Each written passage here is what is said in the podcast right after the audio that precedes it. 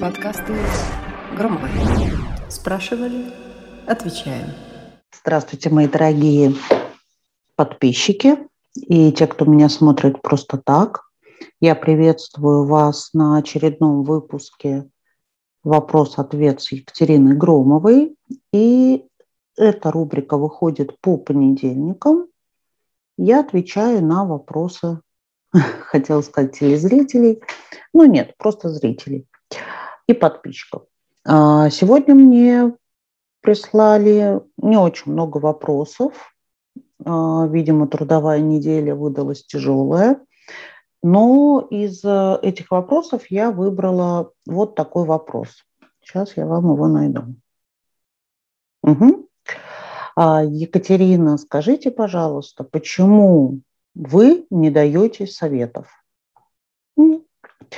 Ну, не только я не даю советы, вообще а, психологи в большинстве своем, те, которые придерживаются а, этики психологического консультирования, и психотерапевты, которые а, применяют терапевтические практики и методики, они не дают советов на своих сессиях. Чем это вызвано? Ну, давайте я буду отвечать все-таки за себя, и расскажу я вам вот такую историю. А в конце э, своего ответа я скажу фразу, которая моментально подведет итог всему тому, что вы сейчас услышите. В первой половине XX века было открыто одно химическое соединение, которое привлекло к себе внимание различных исследователей в области химии, биологии, психологии, ну и других наук, и получил это химическое соединение название э, фенилтиокарбамид. Значит, как ни странно, но одним людям э, оно кажется совершенно безвкусным, другим сильно горьким, кому-то приторно-сладким. Причем, как выяснилось, на вкус восприятие этого вещества зависит только от врожденной наследственности человека и передается из поколения в поколение по законам а, Менделя. Я вот фантазирую, о чем могли говорить люди между собой, а, первооткрыватели этого вещества, которые имели разные вкусы. А я тебе говорю, что порошок очень горький. Ну что вы, Сидор Палыч, ничуть, я бы даже сказал сладковатый. Горький, говорю тебе, сукин ты сын, да пошли бы вы в попу, Сидор Палыч. А так, как сказал Гилберт э, Честертон, о вкусах не спорят. И за вкусах бронятся, скандалят и ругаются, то дальше вполне себе вероятно, я фантазирую, что возник мордобой. Да, одними словами, этот спор не закончился. Случай действительно любопытный и, видимо, не уникальный. Скорее всего, как мы понимаем, есть и другие вещества, в том числе содержащиеся в разных продуктах, которые мы употребляем, продукты питания, которые по-разному воспринимаются нами на вкус. И, похоже, о вкусах нельзя спорить в буквальном смысле, не говоря уже о человеческих вкусах и предпочтениях в других областях. Причем же здесь, э, почему я не даю советы да, на сессиях? А вот наберитесь, пожалуйста, терпения, послушайте еще минутку, и вы получите ответ на свой вопрос. Многие люди прекрасно понимают, что спорить о вкусах глупо, но, тем не менее, продолжают навязывать окружающим свои точки зрения. Недавно я слышала такую беседу двух дизайнеров, прошу заметить, прошу заметить, профессиональных, и, на первый взгляд, почти интеллигентных. Посмотри, какой приятный фон, а, на нем буквы очень хорошо читаются. Ну и что такого в этом фоне? На белом фоне буквы видны еще отчетливей. Первый собеседник не стерпел такой независимой точки зрения второго и изрек, цитирую, «Иди ты в жопу». «Сам ты лох», – отозвался ему второй. «Извините, господа, ну, вот такой диалог э, был дословный. А начиналась беседа, как сейчас помню, вполне себе дружественно.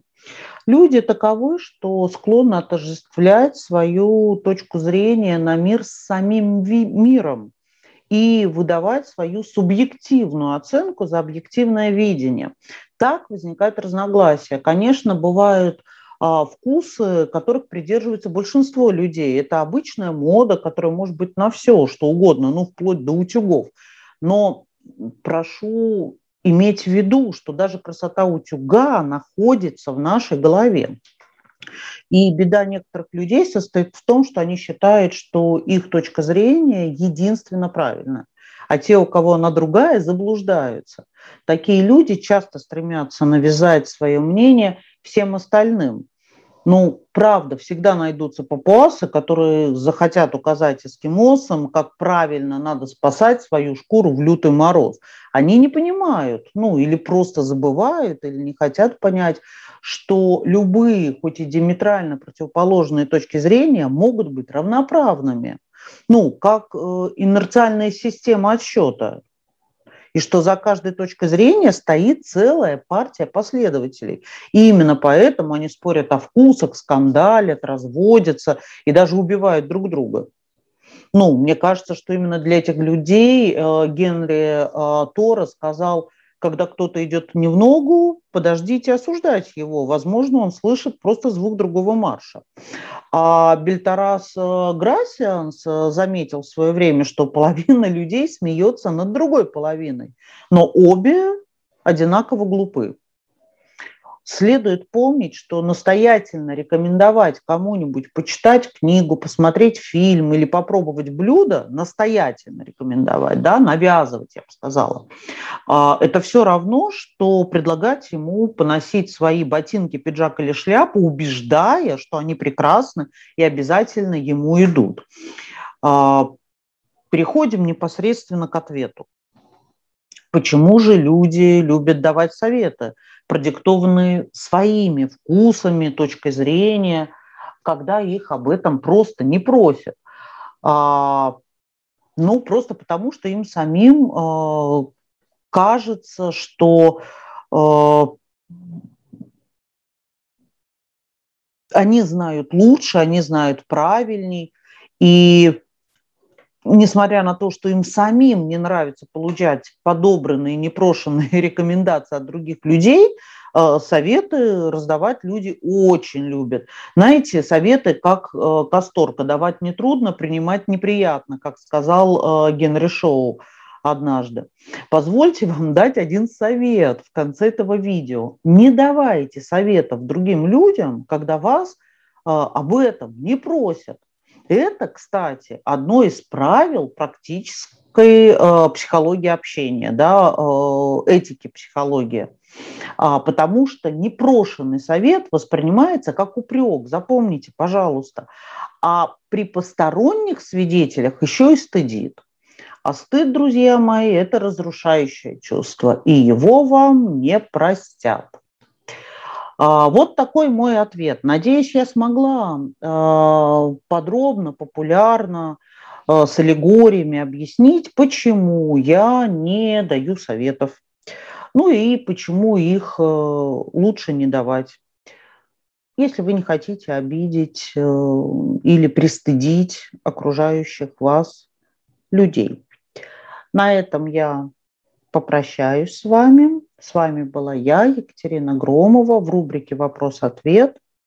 До следующего понедельника. Пока-пока.